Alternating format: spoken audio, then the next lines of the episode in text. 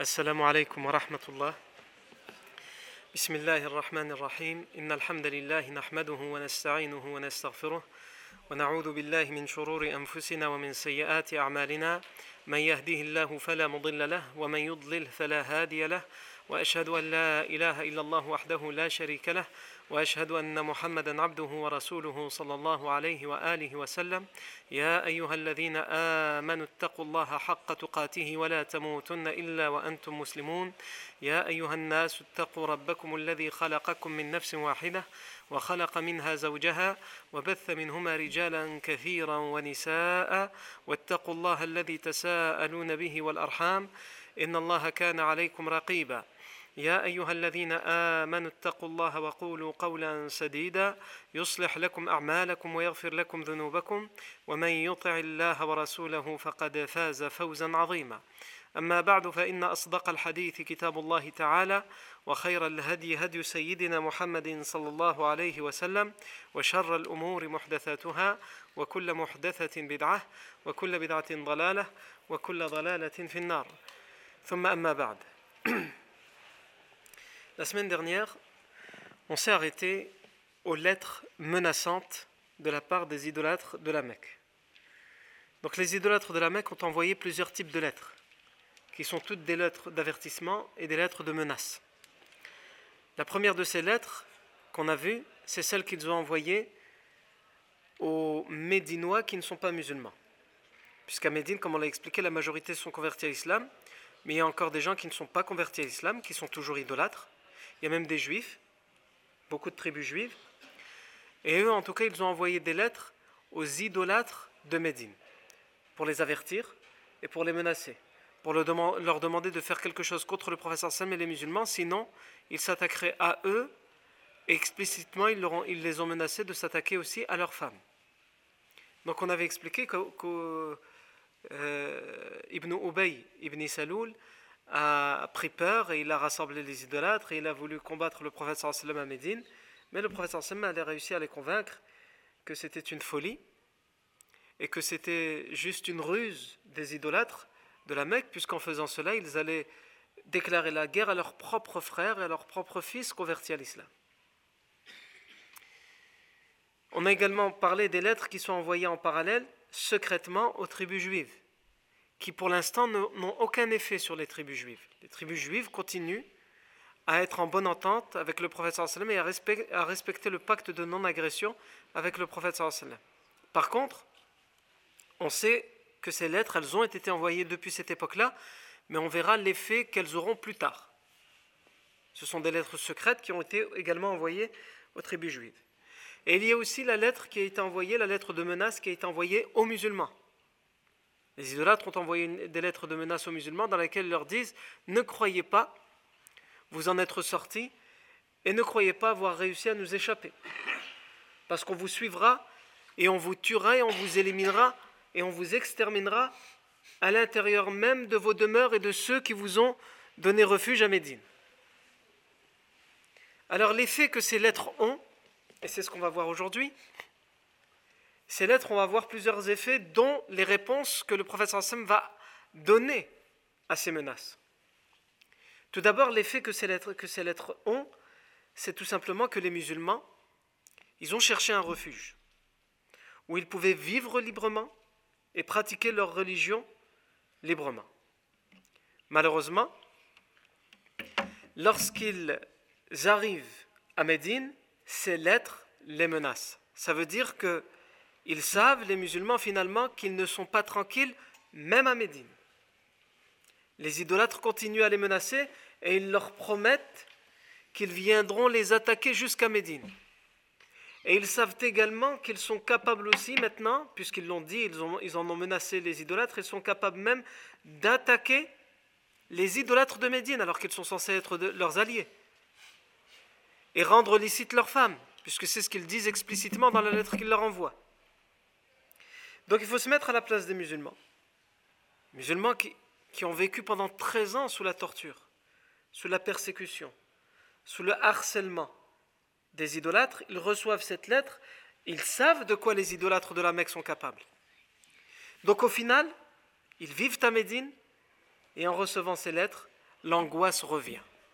Même à distance, ils vivent sous pression à cause de ces lettres de menace.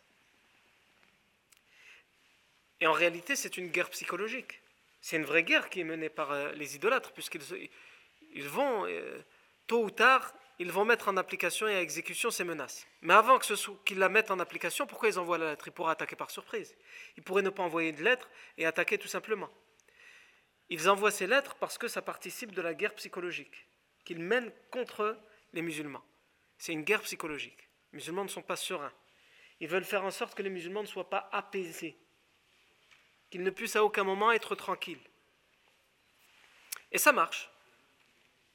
Ça marche tellement que, par exemple, il nous est rapporté par euh, euh, Tabarani el-Bayhaqi, dans une chaîne de transmission jugée bonne par les spécialistes du hadith, il nous est rapporté que, selon le compagnon Ubay ibn Ka'b, radiallahu anhu, il a dit لما قدم رسول الله صلى الله عليه وسلم المدينة لما قدم رسول الله صلى الله عليه وسلم المدينة وأصحابه Lorsque le prophète sallam est arrivé à Médine, ainsi que ses compagnons, ansar.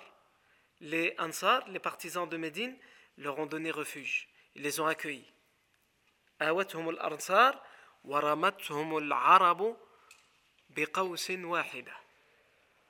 Et c'est une expression ici, les Arabes les ont si on la traduit littéralement, cette, euh, expression, elle veut dire que les, Arabes, ils les ont tirés avec un seul et même arc. L'arc pour tirer les flèches. Ils les ont, visés avec un seul et même arc. C'est pour dire quoi? C'est pour dire que tous les Arabes se sont ligués et alliés contre eux.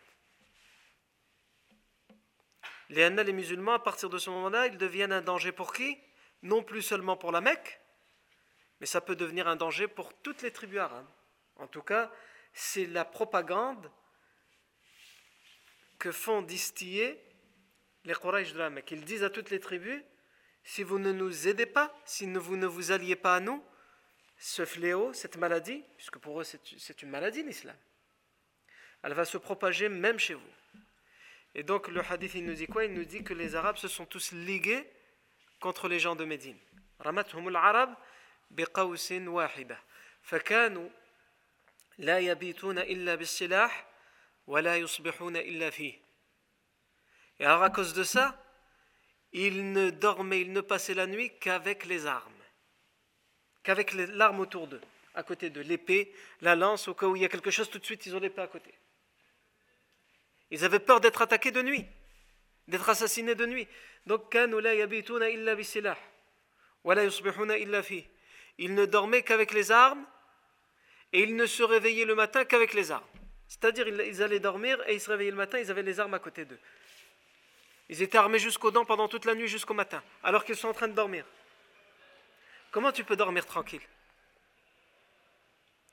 Quand tu as peur d'un danger comme ça, et tu prends des armes avec toi, même si tu les prends et tu essayes de dormir, tu arrives à dormir? Soit tu n'arrives pas à dormir, ou si tu arrives à dormir, ton, ton sommeil est, est cassé. Tu vas sursauter au moindre bruit moindre chuchotement. C'est comme ça que les musulmans vivent. Donc ce qu'ils ont voulu fuir au final, les Quraysh continuent à le leur faire subir même à distance. Et même le prophète Mohammed jusqu'à ce que les compagnons prennent la décision de protéger le prophète puisqu'évidemment la première cible des idolâtres, avant que ce soit l'islam et avant que ce soit tous les musulmans, c'est d'abord le prophète Pour eux, s'ils règlent le compte du prophète ils auront réglé le compte de ce qu'ils appellent leur problème. Pour eux, leur problème est symbolisé par le prophète Mohammed. S'ils arrivent à assassiner le prophète pour eux, ils pensent qu'il n'y aura plus d'islam et il n'y aura plus de musulmans. Et ce problème, en tout cas ce qu'ils appellent le problème, il sera réglé. Et justement, il nous est rapporté, euh, pour nous expliquer aussi ça, que le professeur Sam lui-même était touché par ça, par cet harcèlement psychologique, jusqu'à ce que les compagnons prennent la décision de le protéger et de lui donner des gardes du corps. Il nous est rapporté dans les deux authentiques, de Bukhari et Muslim, عن عائشة رضي الله عنها سهر رسول الله صلى الله عليه وسلم مقدمه المدينة ليلة مقدمه المدينة ليلة فقال ليت رجلا صالحا من من أصحابي يحرسني. فبينما نحن كذلك سمعنا خشخشة سلاح. فقال من هذا؟ قال سعد بن أبي وقاص. قال ما جاء, ما جاء بك؟ قال وقع في نفسي خوف على رسول الله صلى الله عليه وسلم فجئت أحرسه. فدعا له النبي صلى الله عليه وسلم ثم نام Ce hadith, rapporté dans les deux authentiques et narré, raconté par Aïcha anha, nous dit quoi Il nous dit, selon Aïcha, après l'arrivée du prophète sallam, il y avait une nuit où alors que le prophète sallam n'arrivait pas à dormir, il restait réveillé toute la nuit. Pourquoi, pourquoi il restait réveillé toute la nuit Parce que il prenait ses précautions. D'un quelconque danger, il se savait en danger. Il se savait menacé. Surtout avec les lettres qui sont arrivées et tout ça. Donc évidemment, ils ne vont pas prévenir quand ils vont arriver pour le tuer. Donc, Aïcha nous dit alors qu'il était réveillé une nuit, comme si c'était comme à son habitude, pendant ses premiers mois à Médine. Alors qu'il était réveillé, il m'a dit, il a dit, si seulement il pouvait y avoir un homme pieux parmi mes compagnons pour me protéger, pour me surveiller. Et pourquoi? Pour que je puisse dormir, Yarni. Et il ne peut pas se surveiller et en même temps dormir. Il est fatigué, il a besoin de dormir. Et ici, ça montre quoi? Le professeur sallam, il peut dire à n'importe quel compagnon Surveille-moi pendant que je dors. Soit mon garde du corps, et ce compagnon, il aurait trouvé ça honorable. Il l'aurait fait avec plaisir. Et pourtant, le sallam n'en parle qu'à Aïcha. Lui dit Seulement euh, un homme pieux parmi mes compagnons pouvait me garder, pouvait me surveiller. Pourquoi? Parce que le sallam, comme on l'a déjà vu à plusieurs reprises, même s'il mérite tous les privilèges, il ne les demande pas. Et il n'en profite pas. Il ne profite pas de la situation pour dire je suis votre prophète. J'y ai droit, il faut me surveiller. Pendant que moi je vais dormir tranquille, vous, vous me surveillez. Le professeur sallam n'ose pas aller jusque-là. Alors qu'il en a le droit, et c'est tout à fait légitime.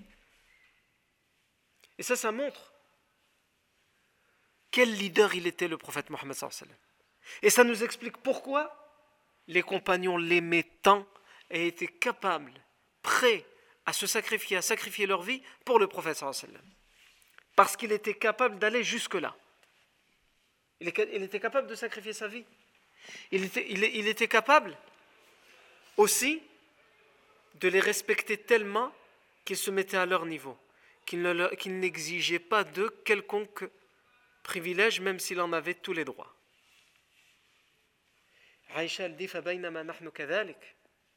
Et alors que nous étions ainsi, nous en discutions, il disait seulement un homme pieux parmi mes compagnons pouvait venir me surveiller, me garder.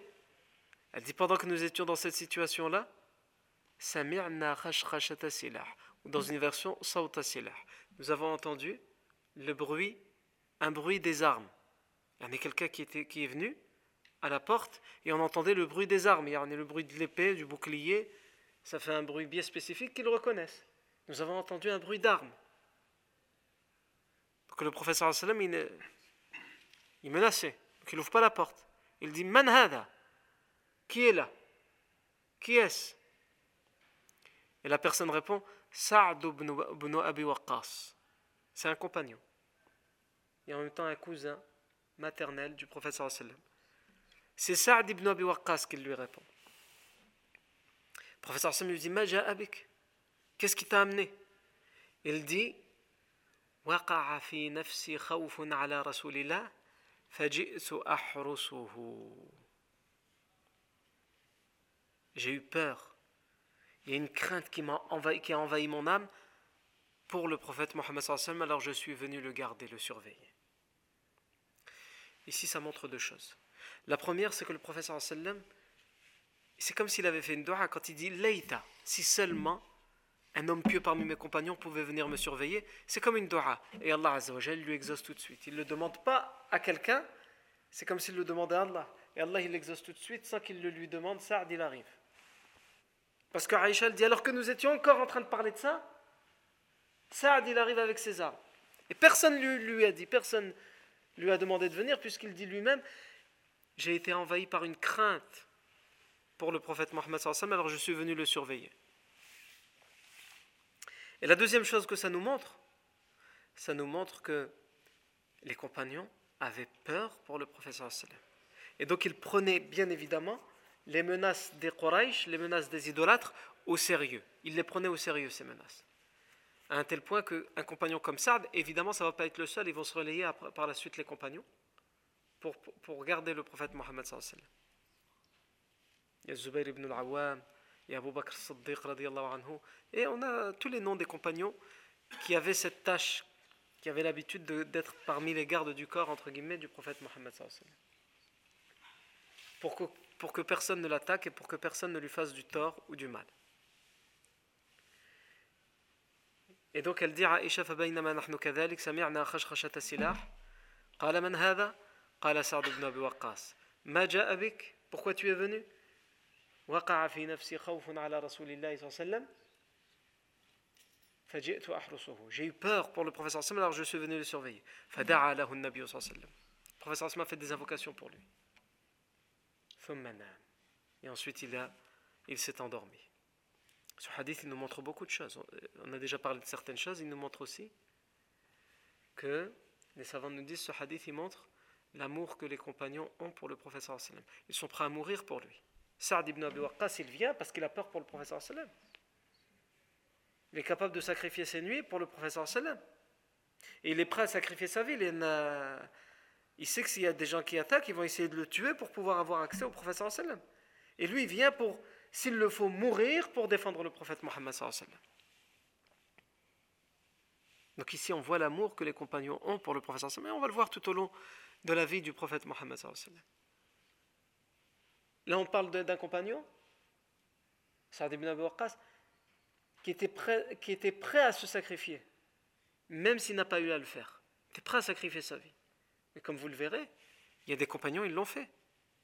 Ils se sont retrouvés dans une situation où ils ont dû mourir pour que le professeur Hassim puisse rester en vie. Et ça, on va le voir en particulier à la bataille de, Bad. Lorsque le professeur Hassim va être pris en étau par les idolâtres, qu'ils vont le, reconnaître et qu'ils vont, ils vont, tout, ils vont tout balancer. Les épées, les lances, les chevaux, les boucliers, tout, ils balanceront tout en direction du prophète pour être sûr qu'il n'en réchappe pas. Et ils seront persuadés qu'ils l'ont tué. Parce qu'ils vont tuer un compagnon, Moussa ibn Abi qui ressemble au prophète Mais comme ils ont vu que le prophète était là, ils vont penser l'avoir tué, mais ils l'auront seulement gravement blessé, comme on le verra. Mais professeur Hassan, à ce moment-là, il va être protégé par des compagnons. On a un compagnon, par exemple, parmi les Médinois, qui va se lever. Alors que le professeur Hassan est tombé dans un trou. Quand il est pris en étau, il est tombé dans un trou. Il se lève et les archers des idolâtres, pendant cette bataille, ils bombardent de flèches le trou. Est-ce qu'ils savent que le professeur Hassan est là. Donc ils se disent, il suffit de bombarder de flèches pour être sûr que... Et les lances et les coups d'épée. Tout ce qu'ils ont, ils le balancent et un compagnon, il se lève, et le professeur Hassan, quelquefois, il lève la tête pour voir ce qui se passe. Et ce compagnon baisse sa tête et il dit Nahri duna Rasulallah. Ma poitrine avant ta poitrine au messager d'Allah. Et il n'a plus d'armes, ce compagnon. Donc il donne vraiment sa poitrine et il reçoit les flèches à sa place. Quand il voit des flèches arriver, il les prend pour ne pas qu'elles vont en direction du professeur Hassan. Et évidemment, ce compagnon tombera en martyr à cet endroit-là, et ils seront une douzaine de compagnons à mourir ainsi. Il meurt pour que le prophète sallam ne soit ni blessé ni tué. Ça, c'est l'amour que les compagnons ont pour le prophète Mohammed Comme l'a fait donc dans cette nuit-là Saad ibn Abi Waqqas, s'il vient et qu'il est capable d'arriver jusqu'à jusqu'à ce point, c'est parce qu'il est prêt vraiment à mourir pour le prophète Mohammed Pour nous, ça, c'est que de la parole. Ce ne sont que de théories. Voilà, ça, c'était des faits réels pour eux. On raconte ça comme si on racontait des contes et des légendes. Mais mettez-vous à la place de cet homme qui est chez lui. Déjà, il devrait être angoissé pour lui et pour sa famille. Il est menacé au même titre que l'est le prophète Mohammed. Tout comme tous les compagnons de la ville sont, menacés. Mais lui, Saad ibn Abu Waqqas, il ne se soucie pas de lui-même ou de sa famille. Son premier de ses soucis, sa première préoccupation, c'est le prophète Mohammed. Alors il, laisse sa maison, alors qu'il sait que sa maison aussi peut être attaquée. Il laisse sa maison, il laisse sa famille, il laisse ses enfants. Pourquoi? Pour aller protéger le prophète Mohammed. De qui parle-t-on? Qui sont-ils ces hommes? Qu'est-ce qu'ils ont dans leur cœur? Qu'est-ce qu'ils ressentent pour Allah et pour son prophète? Eh bien, ils ressentent ce que nous cherchons tous, nous en tant que croyants sincères, ce que nous recherchons tous à ressentir. Avoir une foi inébranlable en Allah Azzawajal et en son messager sallallahu alayhi. Et c'est pour ça aussi, entre autres, que nous sommes assis ici, pour essayer de cultiver, de développer cette foi, cette certitude en Allah Azzawajal et en son prophète Muhammad sallallahu alayhi. Ce hadith, les savants nous disent, il nous montre également que quelqu'un, je les déductions que les savants y font. Nous, on, cite un hadith comme ça, on, part on, va à autre chose. Jusqu'où ils vont les savants? Les savants, ils nous disent que ce hadith, il montre également qu'un musulman qui est capable de, prendre des, des, initiatives pour faire le bien pour, pour sa communauté, c'est lui, c'est de lui dont on peut dire que c'est quelqu'un de salih, de pieux. Parce que Sa'd ibn Abi Waqqas, personne ne lui a demandé de venir surveiller le professeur Hassan et de monter la garde. C'est lui-même qui a pris cette initiative de faire ce bien. Et qu'est-ce que le professeur Hassan a dit dans, son invocation? Si seulement un homme bon, salih, un homme pieux, parmi mes compagnons pouvait, venir monter ma garde. Et donc ils en déduisent les savants ici que par rapport à cette phrase et à cette initiative de Sa'd ibn Abu ils en comprennent que parmi les choses qui nous font reconnaître qui sont les hommes pieux, les hommes bons, parmi les musulmans, ce sont ceux qui n'attendent pas qu'on vienne leur demander fais ça, mais ils viennent le faire. Quand ils voient que la communauté, que la mosquée a besoin de telle chose, ils n'attendent pas qu'on vienne toquer à leur porte. Ils viennent le faire. Et sans aucun doute, nous, nos mosquées, nos écoles, nos projets, elles ont besoin de nous, de nos efforts, de notre temps, de notre argent, de notre sueur, etc. etc. Mais on attend toujours qu'on vienne nous demander, que dis-je, qu'on vienne nous supplier, qu'on vienne nous implorer. Mais l'homme bon, Ar-Rajul Salih, les savants disent, c'est celui qui prend l'initiative. Parce que c'est jamais facile. Tu dois sacrifier. Tu n'as pas envie. C'est pas quelque chose de facile de faire ces choses-là. Alors la, personne qui fait partie de ceux qui sont pieux, c'est celui qui n'attend pas qu'on vienne lui demander. C'est celui qui y va.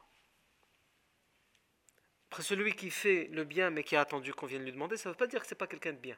Parce qu'il y a encore pire que lui. Il y a ceux qui, même quand on leur demande, il ne fait rien. Et il y a ceux qui sont encore pires que ceux à qui on a demandé qui font rien. C'est qui? C'est ceux à qui on pense même pas qu'il faut demander, parce qu'on sait de toute façon que ce sera non.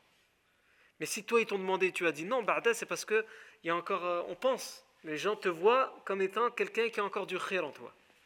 Mais si les gens ils ont démissionné, ils ont mis une croix sur toi, ils viennent plus te demander, pose-toi vraiment des questions, Yahri. Ça veut dire que même les gens, ils pensent que c'est fini. La yurjamin ka comme on dit en arabe on ne, peut espérer, on ne peut plus espérer de toi un quelconque bien. Celui à qui on vient encore demander, même s'il dit non, alhamdulillah, les gens ils pensent encore qu'il y a un bien en lui. Ensuite, au-dessus d'eux, il y a ceux à qui on vient demander, il comprend qu'on a besoin de lui, et comme on lui a demandé, tout de suite il dit oui. Enfin, avant lui, il y a celui qui va hésiter, qui va dire non, il va trouver des prétextes, après finalement il va dire oui. Et il y a celui qui dit tout de suite oui. Et il y a les meilleurs, les meilleurs qui sont-ils? Ce sont ceux qui n'ont pas attendu qu'on vienne leur demander. Ensuite, ici également, la déduction qu'on peut faire parmi les fawaïd, les bénéfices, les effets positifs de ce hadith, c'est que on nous dit fada'a Aïcha dit Le professeur m'a invoqué pour lui. Il est rapporté dans notre hadith que le professeur Hassan nous dit quand on, nous fait, quand on vous fait un bien, récompensez la personne qui vous fait ce bien. Et si vous n'avez rien d'autre que les invocations, invoquez. Parce que ça, c'est le minimum syndical. L'invocation, faire une dua pour quelqu'un qui t'a fait un bien, ça, c'est le minimum. Barakallahu fik. Ahsanallahu ilayk. Jazakallahu khayra. Il a Faire une dua pour lui, c'est le minimum. Et si tu peux le récompenser en plus, récompense-le. Et c'est pour ça que le professeur Hassan, qu'est-ce qu'il a fait? Et quelle meilleure chose que de recevoir les invocations du prophète Mohammed Et ensuite, le professeur Hassan, qu'est-ce qu'il a fait? Il est parti dormir. Alors que le hadith, il commençait par quoi? Sahira Rasulullah. Le professeur Hassan restait réveillé. Et il termine comment? Il est parti dormir. Et ici aussi, ils nous font une déduction, les savants. Laquelle? Ils disent ce hadith démontre quelque chose que nous savons tous, que nous avons tous déjà expérimenté. Ce hadith démontre que pour dormir, pour réussir à dormir, il faut trouver la tranquillité et l'apaisement. Si tu es tranquille et apaisé, tu vas réussir à dormir. Si tu n'es pas tranquille et apaisé, tu ne vas pas réussir à dormir ou alors tu auras du mal à dormir. Ils ont déduit ça du hadith. Le hadith, il commence par ça. Le professeur Hassim est resté réveillé. Et il se posait des questions si seulement quelqu'un pouvait venir monter la garde, etc. Et finalement, quand Saad vient, il lui dit Kunhani. Khalas, je m'en occupe. Qu'est-ce qu'il fait le professeur Non, il dort. Aïwa. Tout ça, on peut le, Tout ça, on peut, le comprendre de ce hadith. Non. Ça, c'est quand les ulama ils font charh le hadith, le commentaire, l'explication d'un hadith, et ramènent d'autres choses sur lesquels on n'a pas forcément le temps de s'arrêter. En tous les cas, ce hadith, il nous montre quoi Nous, pour euh, ce qu'on voulait savoir, c'est que le professeur Hassan lui-même était menacé, il se sentait menacé. Et que les compagnons avaient conscience de cette menace pour eux-mêmes, et ils avaient conscience aussi de la menace qui guettait le prophète Mohammed à tel point que Saad ibn Abi Waqqas a été le premier à, prendre cette initiative, et ensuite d'autres compagnons vont le faire et ils vont se relayer. Chaque nuit, il y aura des compagnons qui se relayeront pour monter la garde devant, devant la demeure du prophète Mohammed. Mais ça ne va pas durer longtemps. Chaque nuit, on monte la garde pour protéger le prophète jusqu'à un moment. Jusqu'auquel Jusqu'au moment où Allah révélera dans le Coran qu'il ne sert à rien de monter la garde parce qu'Allah, c'est lui qui protège le prophète Mohammed. Et ça, comment on le sait? On le sait dans un hadith qui est rapporté par l'imam Tirmidhi, qui est largement rapporté euh, dans, les, dans les exégèses, dans les livres qui font le tafsir du Coran, en particulier lorsque c'est dans Surat al-Ma'ida, à propos du verset concerné. Verset qui dit, entre autres, Wallahu ya'asimuka minan nas. Et Allah te protège des gens. Wallahu ya'asimuka minan nas. Allah te protège des gens. En parlant au professeur euh, ce hadith, toujours euh, raconté par Aisha radiallahu anha, elle nous dit كان رسول الله صلى الله عليه وسلم يحرس ليلا حتى نزل قوله تعالى والله يعصمك من الناس فأخرج النبي صلى الله عليه وسلم رأسه من القبة فقال أيها الناس انصرفوا عني فقد عصمني الله عز وجل Donc Aïcha nous dit, le professeur sallam était surveillé chaque nuit. Chaque nuit, les compagnons ils le surveillaient. Ils montaient la garde devant chez lui. Jusqu'à ce que soit révélé le verset du Coran qui dit Wallahu nas. Et Allah te protège des gens. Allah te protège des gens. Lorsque ce verset a été révélé, qu'est-ce que le prophète a fait? Il a sorti la tête par la, petite fenêtre de la demeure et il a dit à ceux qui, montaient la garde Vous pouvez partir car Allah me protège. Allah m'a rendu yani, euh, infaillible dans le sens où personne ne, ne pourra m'atteindre. Ici, quand, le verset dit nas, Allah te protège déjà, il le protège de la mort. De la mort. Les savants nous disent l'isma ici, Il le protège de la mort, pas de la mort naturelle, le prophète va mourir naturellement. Mais il le protège du meurtre, de l'assassinat. Aucun homme ne pourra le tuer. C'est ça que ça veut dire, Allah Ça ne veut pas dire qu'il ne peut pas être blessé. Ça ne veut pas dire qu'il ne peut pas être insulté. Non, c'est pas ça. Il te protège gens, c'est-à-dire ils ne pourront pas te tuer. Et aussi, c'est-à-dire aussi dans al-risal, dans la transmission du message, de la da'wa. Le professeur Hassim est infaillible dans ce domaine-là aussi. C'est les deux domaines qui, qui concernent son infaillibilité.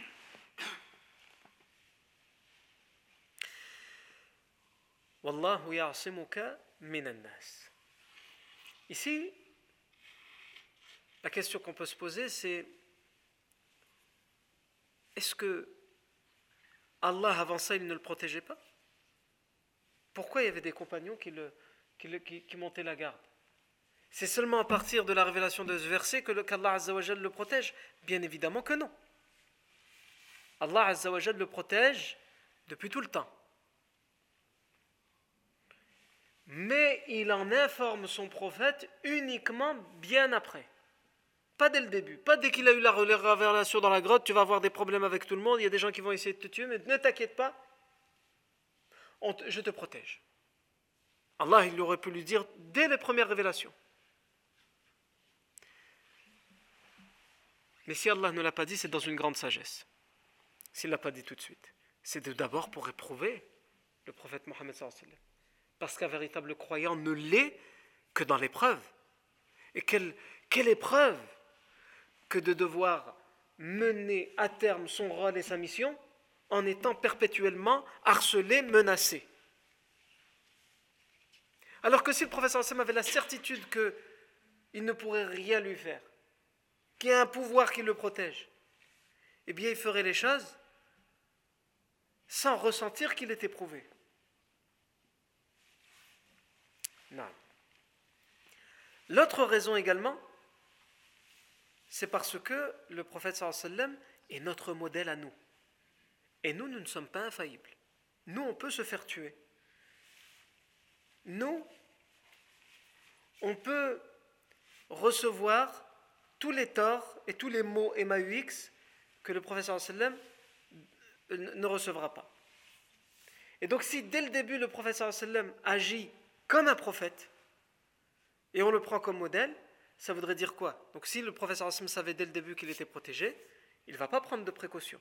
Même pour la hijra, on a vu toutes les précautions qu'il a prises, il s'est réfugié dans la grotte, etc., parce qu'on le recherchait mort ou vif. C'est pour ça que. Mais s'il savait qu'il était protégé, bah, il, se montrerait, il, se serait montré devant eux.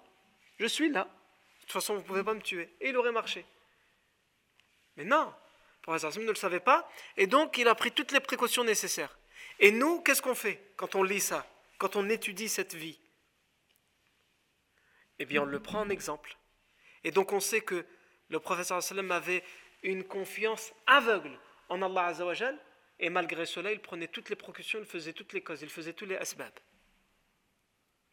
Et donc nous, on le prend en exemple, on prend les précautions.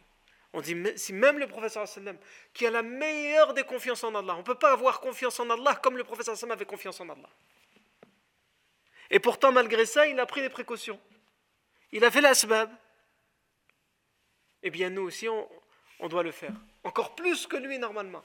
Parce que lui, il avait une confiance aveugle en, Allah Azzawajal. Donc c'est aussi pour ça. C'est pour dire aux musulmans, c'est pas parce que tu dis Tawakkaltu ala Allah, je m'en remets à Allah Azzawajal, c'est bon. Tu attends que ça tombe. Comme le hadith il dit, qu'est-ce qu'il dit le hadith?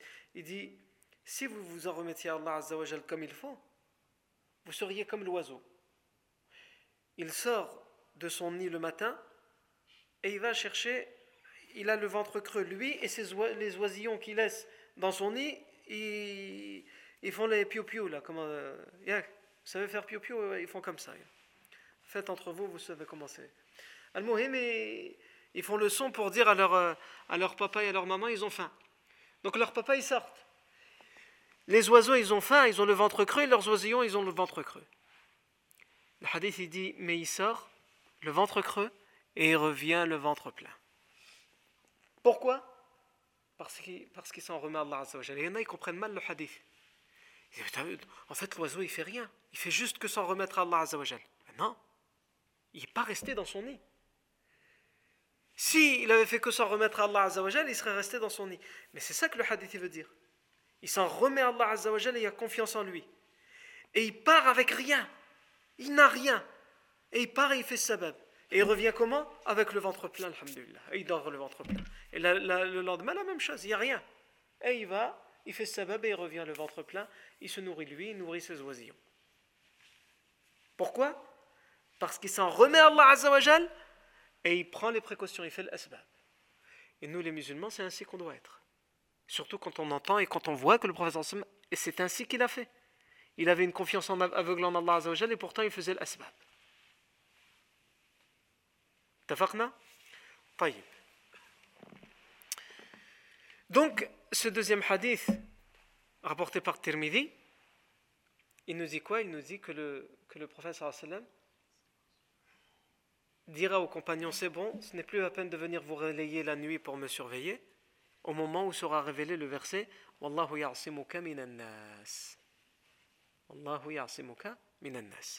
Allah te protège des gens, et du fait qu'ils ne pourront pas te tuer.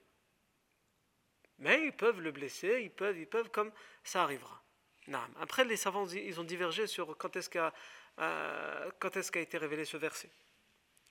Il y en a qui disent qu'il a été révélé quelque temps après, euh, la deuxième année de l'Égir.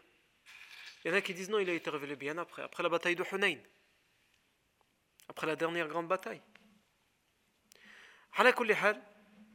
Ce qu'on sait, c'est que ce verset, il indique que de toute façon, les gens ne peuvent et ne pourront tuer le prophète Mohammed sallallahu alayhi wa alihi wa. Et ici également, faut qu'on ouvre une, petite parenthèse sur Saad ibn Abi Waqqas ce compagnon qui a pris l'initiative de venir protéger le prophète alors que personne ne le lui a demandé. Qui est-il? Saad ibn Abi Waqqas, il fait partie des dix al-asharatul mubashirin bil jannah, les dix premiers au paradis. Il y a dix compagnons qui étaient promis au paradis. C'est-à-dire, tous les compagnons sont promis au paradis. Tous les croyants en Allah Azzawajal sont promis au paradis dans le Coran. Mais ici, quand on dit les dix promis au paradis, c'est-à-dire de leur vivant, leur nom a été cité par le professeur Sam, toi, un tel fils d'un tel, tu es au paradis. Tu peux faire ce que tu veux. Fais ce que tu veux. Tu vas au paradis. Si quelqu'un d'entre nous y avait eu ça. Fais ce que tu veux, tu vas au paradis. Donne-moi le GPS, Bada. Je ne connais pas les routes, j'ai pas l'habitude de faire ces choses-là. Non. Et justement, et c'est là qu'on voit pourquoi ces gens-là, ils ont été informés. C'est parce qu'Allah Azzawajal que c'est que ces gens-là, ils ne font pas le, le khir juste par convoitise du paradis. Ils le font parce qu'ils sont imprégnés de ce bien. Qu'ils soient promis ou non au paradis, ils continueront à faire le rire. Et ça, c'est le summum de la piété. Ça, c'est le summum de la piété. Quelqu'un qui fait le rire, et au final, il, a même, il en a même tendance à oublier le paradis. Il le fait juste pour être, pour être proche d'Allah. Il le fait juste parce qu'il veut être aimé d'Allah Azzawajal. C'est pour cela que ces gens-là étaient promis au paradis de leur vivant. Saad ibn Abi Waqqas fait également partie des six compagnons dont le professeur sallam on dit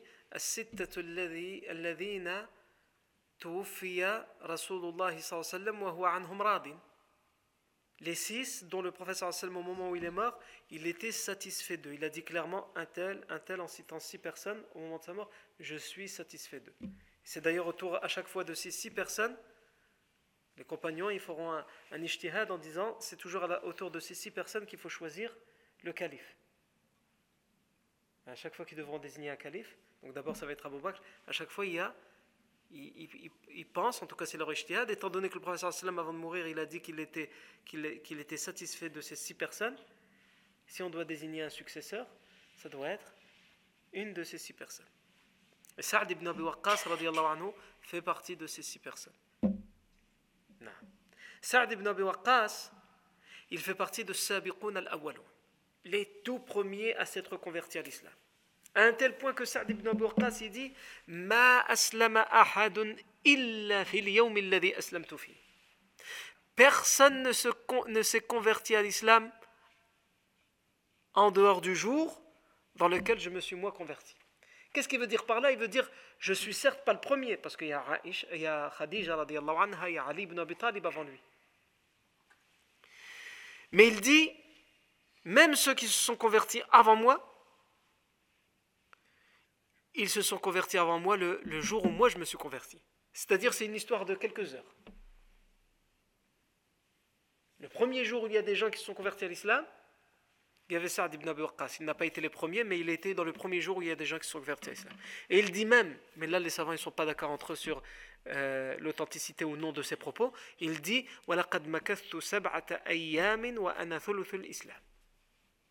Et pendant sept jours, J'étais un tiers de l'islam, sous-entendu, il n'y avait que trois personnes converties à l'islam. Non.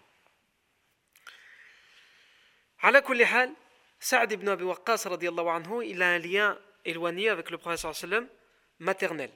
Leurs mères sont des cousines. La mère de Saad ibn Abi Waqqas et la mère du prophète sallam. Et c'est pour cela que le prophète sallam disait هذا خالي فليرني أحد خاله lui, c'est mon oncle maternel, sous-entendu, c'est mon cousin du côté de ma mère. Que chacun d'entre vous me montre donc son cousin du côté de sa mère. On ne peut pas avoir un meilleur cousin du côté de sa mère que Saad ibn Abi Waqqas. C'est ça que ça veut dire. Saad ibn Abi Waqqas, anhu, il va être éprouvé dans sa famille quand il va se convertir à l'islam, en particulier avec sa mère, qui refusera catégoriquement son islam, à un tel point qu'elle va s'engager, elle va jurer par les divinités qu'elle ne lui parle plus, qu'elle ne mange plus, qu'elle ne boit plus, tant qu'il ne mécroit pas, tant qu'il ne sort pas de la religion de l'islam. Imagine-toi ta mère que tu aimes, que tu chéris, elle te dit Wallah, que je te parle plus. Bon, ça fait mal au cœur, mais ça va pas la tuer. Par contre, que je ne mange plus et que je ne bois plus tant que tu es musulman.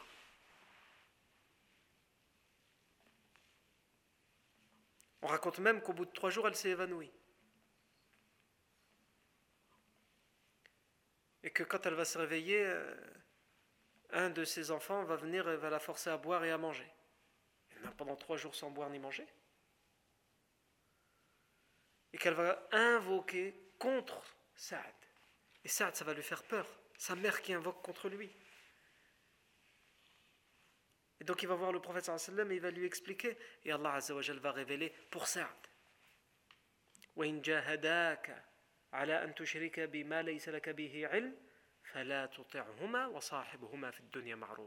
Et si tes parents te forcent à, associer à moi, alors ne les obéis pas pour ça. Mais ça ne doit pas t'empêcher de continuer à être bon et bienfaisant envers eux. Donc ne t'inquiète pas. Si elle, te menace, si elle fait des doigts contre toi, ça ne doit pas te faire peur. Parce que tu sais que tu es dans le haq. Ce qu'elle te demande de faire, c'est d'associer à Allah. Ça ne le fait pas. Mais même si elle fait, elle fait tout ça, elle te fait du mal, tu dois continuer à être bon envers elle. Parce que c'est ta mère, quelle qu'elle soit. Même si elle a une croyance opposée à la tienne. Ici, il y a beaucoup de leçons à tirer. Pour nous, nous sommes musulmans, pour la plupart d'entre nous. Et nos parents le sont aussi. Et pourtant le manque de respect qu'on a envers nos pères, envers nos mères. Alors qu'il n'y a aucune raison. Celui qui a le droit de se poser ces questions, c'est celui qui dit Mes parents, ils, me refusent l'islam. Mes parents, ils disent Chez moi, sous mon toit, tu pries pas. Mes parents, ils disent Sous mon toit, tu manges pas ton truc halal. Tu manges avec nous ou tu manges pas. Il y a des gens qui vivent ça. Et même comme ça, ils ont obligation de respecter leurs parents, de ne pas les regarder de travers de ne pas hausser le, ton devant eux, de ne pas même soupirer, de dire parce qu'on est en colère contre eux. Ces gens-là ont cette obligation-là. Alors quelle est l'obligation de ceux qu'Allah a comblé avec des parents musulmans qui ont la même croyance qu'eux? Ça ne leur fait que plaisir de voir leurs enfants prier, de voir leurs enfants aller à la mosquée. Cela montre juste qu'on est très loin. Ibn Abbas, il disait quand on lui a dit c'est quoi manquer de respect aux parents? Il disait manquer de respect aux parents. Manquer de respect aux parents, c'est pas hausser le ton ou insulter, mais ça c'est ça c'est fini.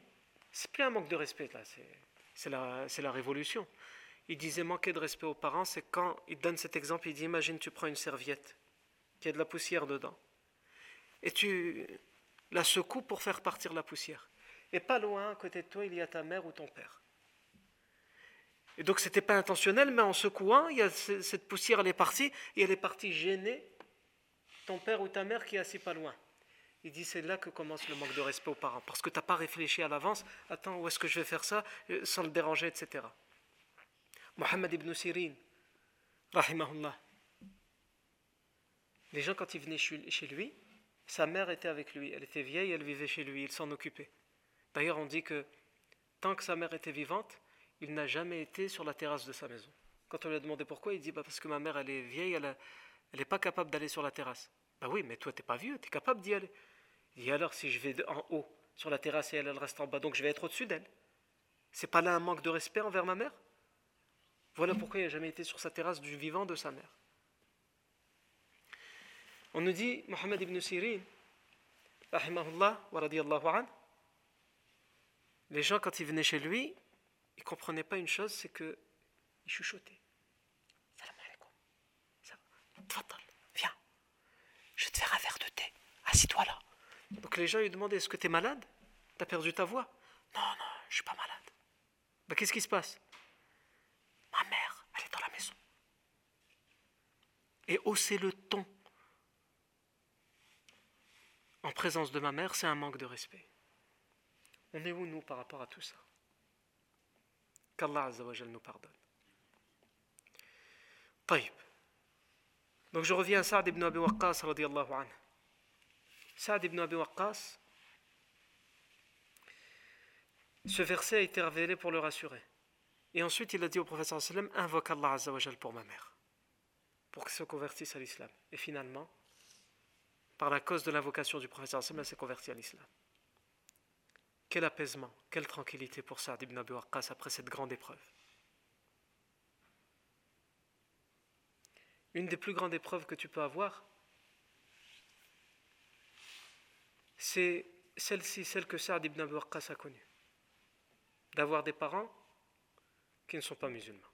Mais alhamdulillah, ils sont devenus musulmans. Imagine-toi qu'Allah t'éprouve par des parents qui ne sont pas musulmans, mais pire que ça, qu'ils meurent sans être musulmans tu ne peux même plus invoquer Allah pour eux. Parce que même si tu n'as pas été bon convenablement, avec tes parents,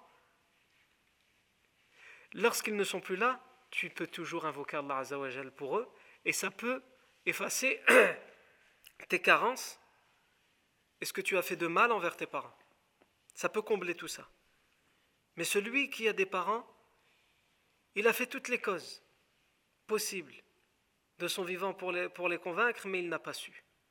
Allah Azzawajal en a décidé autrement. Il est privé même de ça. Il ne peut pas invoquer Allah Azzawajal pour eux. Il ne peut pas dire Allah pardonne-leur. Allah fait les rentrer au paradis. C'est fini. Khalas. Ça, c'est la plus grande des épreuves avec les parents. Alors que celui qui peut toujours invoquer Allah Azzawajal, pour eux, Alhamdulillah, ni'ma. Ala kulli. Saad ibn Abi Waqqas, ce compagnon qui a pris l'initiative d'aller protéger et monter la garde devant chez le prophète Mohammed sallallahu Saad ibn Abi Waqqas, c'est quelqu'un, après la mort du prophète sallallahu alayhi wa sallam, qui va être chef des armées pendant la bataille de l'Qadisiyah. D'ailleurs, avant ça, du vivant du prophète sallallahu alayhi wa sallam, il va participer à pratiquement toutes les guerres, comme on le verra. Mais il va être chef des armées à la bataille de l'Qadisiyah. La bataille de l'Qadisiyah, c'est la bataille qui va libérer l'empire perse. C'est pas n'importe quelle bataille. C'est la bataille qui va libérer l'empire perse. Saad ibn Abi Waqqas, lorsqu'il va y avoir les fitnas, les troubles entre les compagnons, quand les compagnons vont même faire des guerres entre eux, c'est un des compagnons comme Ibn Omar, comme Ibn Abbas, qui ne vont pas prendre au fitna, qui ne vont pas prendre part au fitna, qui ne vont pas prendre parti pour un compagnon ou pour un autre. Ils vont se mettre de côté. Un tel point qu'un de ses fils, un jour, il va dire Qu'est-ce que tu fais, papa? Les compagnons, ils sont en train de, de, se bagarrer, de s'entretuer, et toi tu restes à la maison? Va faire quelque chose. Yani va faire quelque chose, ça veut dire quoi? Ça veut dire que tu vas t'impliquer et peut-être que tu seras obligé toi aussi de, prendre les armes contre des compagnons, alors que tu es aussi un compagnon, ou contre des musulmans, peu importe. Son père, il va lui répondre à son fils. Donc Saad ibn Aburqas va répondre à son fils. Si mon épée était capable d'avoir des yeux et de parler, de me dire un tel il est musulman, l'autre il l'est pas, peut-être que j'aurais pris mon épée pour aller prendre part à ces, batailles et à cette fitna. Mais tant que mon épée n'est pas capable de me parler, c'est-à-dire tant que si j'utilise mon épée, je ne sais, pas contre qui je l'ai utilisé, je vais tuer des musulmans. C'est pas possible. L'historien Shamsuddin Zahabi, lorsqu'il parle de la biographie de Saad ibn Abi nous dit que lorsqu'il agonisait, Saad ibn Abi Waqqas, un de ses fils était autour de lui, il pleurait. Et son père, alors qu'il agonisait, il lui a dit Pourquoi tu pleures? Il dit Je pleure parce que je te vois dans cette situation. Il lui a dit Ne t'attriste pas, ne pleure pas, parce que je suis au paradis. Et Anna fait partie des dix promis au paradis. La tabki Anna fil jannah. Ne pleure pas parce que je suis au paradis. Non. Au final, quand on revient à tout ce dont on a parlé, les lettres qui ont menacé les musulmans et les, gens de Médine, le prophète sallam y répond de trois manières, il prend trois mesures. La première, c'est qu'il fait en sorte de garder une stabilité, une harmonie dans la ville de Médine, comme on a dit la semaine dernière. Ils ont essayé de faire révolter les idolâtres de Médine. Le prophète sallam, il les calme et fait en sorte qu'ils continuent à vivre en harmonie ensemble. Ça, c'est la première mesure. La deuxième mesure, les musulmans se protègent et ils protègent le prophète sallam, ça c'est ce qu'on a vu aujourd'hui. Et la troisième mesure, c'est laquelle? Il ne peut pas se contenter de ça, le prophète sallam. Médine maintenant est protégé, ils vivent bien entre eux les Médinois, même qu'ils soient musulmans ou non, mais on ne peut pas attendre que les Quraysh viennent. Il faut qu'on leur montre que c'est plus comme avant, qu'on se laissera plus faire. Et donc le prophète sallam va envoyer des expéditions, mais en même temps, quand il envoie des expéditions, il ne peut pas envoyer des expéditions à la Mecque et déclarer ouvertement la guerre à la Mecque. Pourquoi? Parce qu'à la Mecque, il y a plein de sortes de personnes. Il y a les, gens comme Abu qui veulent tuer le prophète sallam, qui veulent tuer tous les musulmans. Et qui font même plus de différence même avec les idolâtres de Médine, entre les musulmans de Médine et les idolâtres de Médine. Et il y a des idolâtres à la Mecque qui sont la majorité silencieuse, qui n'en veulent pas aux musulmans, mais ils ne peuvent pas parler parce que les chefs en ont décidé autrement. Il y a à la Mecque des gens qui d'apparence font montrer qu'ils sont idolâtres, mais en réalité ils sont musulmans. Ils cachent leur islam parce qu'ils ont peur d'être persécutés. Donc, le professeur ne peut pas comme ça faire la guerre comme ça. Par contre, il peut s'attaquer aux richesses des notables. C'est les notables qui veulent du tort à l'islam et aux musulmans qui envoient leurs richesses au Sham et qui passent pas loin de Médine. Donc il va envoyer les premières expéditions, surtout pour montrer aux Quraysh, attention, on peut prendre vos richesses. On peut vous couper la route commerciale. La première expédition que le professeur va envoyer pour, avoir cet effet sur les Quraysh, c'est l'expédition qu'on étudiera la semaine prochaine, Inch'Allah ta'ala. Barakallahu fikum pour votre attention. Subhanakallahu wa bihamdika, ashhadu an la ilaha illa ant, nastaghfiruka wa natubu.